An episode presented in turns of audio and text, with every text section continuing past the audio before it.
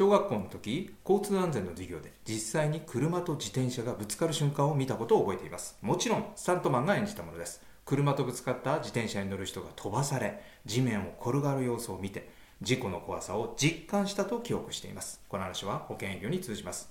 保険が売れる人は顧客を実感させることに長けています。絶対必要。こう顧客に実感させてから設計書を出します。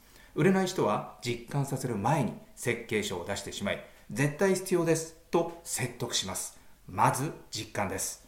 最後にお知らせです。保険営業で成功するための情報を発信したり無料音声セミナーのプレゼントをブログでしています。詳しくは概要欄をご覧ください。それではまた次回をお楽しみに。